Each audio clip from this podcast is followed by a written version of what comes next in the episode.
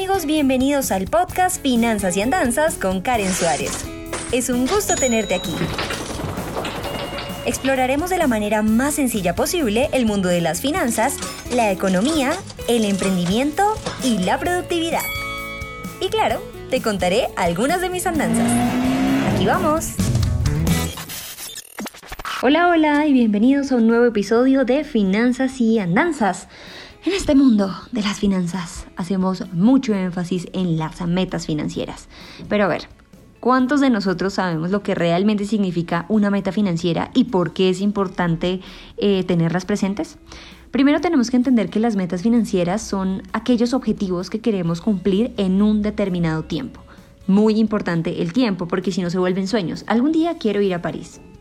Ok, ¿cuándo es algún día? ¿En qué año? ¿En qué mes? ¿En qué fecha exacta? Así que eso es lo primero. Recordemos que hay que ser muy realistas también y llenarnos de motivación para poder cumplir todas estas metas que tenemos y que no se nos haga pues muy pesado el trayecto. Una vez entendiendo esto, podemos clasificar nuestros objetivos en etapas según el tiempo, etapas en corto, mediano y largo plazo.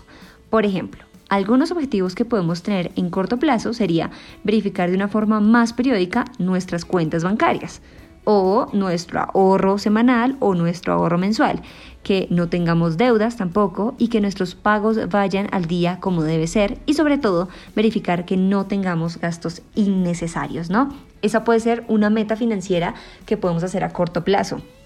Y es que se constituye de hábitos casi que diarios, ¿no? Entonces uno revisa su cuenta, sabe que no se pasó del presupuesto comprando el café, etcétera, etcétera, etcétera. Esto es muy importante.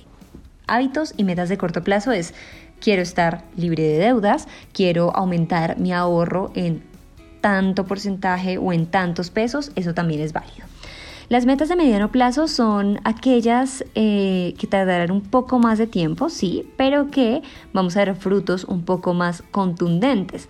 Por ejemplo, terminar de pagar una hipoteca o un crédito, comenzar a ahorrar para eh, la cuota de un carro, cotizar un viaje y hasta buscar opciones de vivienda como un apartamento.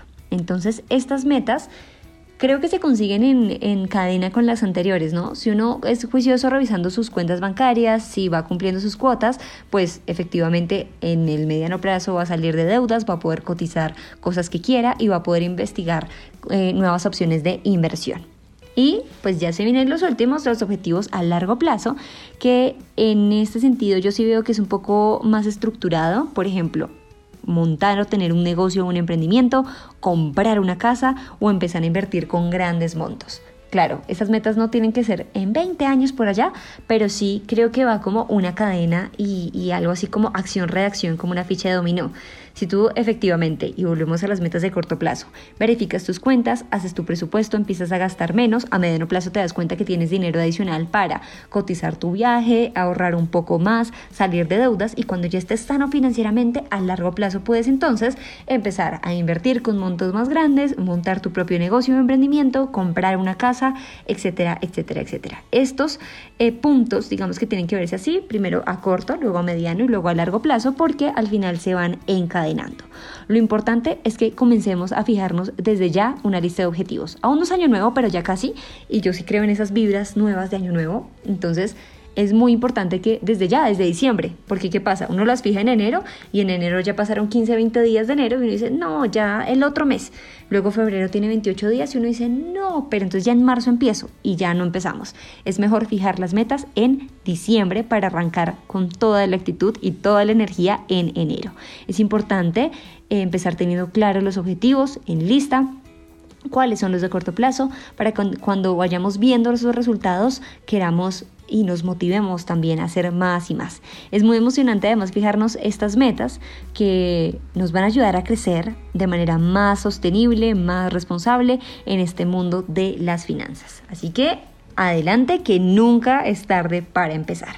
Si quieres conocer más contenido como este, te invito a visitar mi canal en YouTube, sígueme en Facebook, Instagram, Twitter y LinkedIn y también visita mi página web www.karensuarez.com. Los espero eh, mañana en un episodio más de Finanzas y Andanzas. Hasta la próxima. Gracias por escuchar Finanzas y Andanzas. No olvides suscribirte para seguir en contacto con este podcast. Soy Karen Suárez y nos escuchamos a la próxima.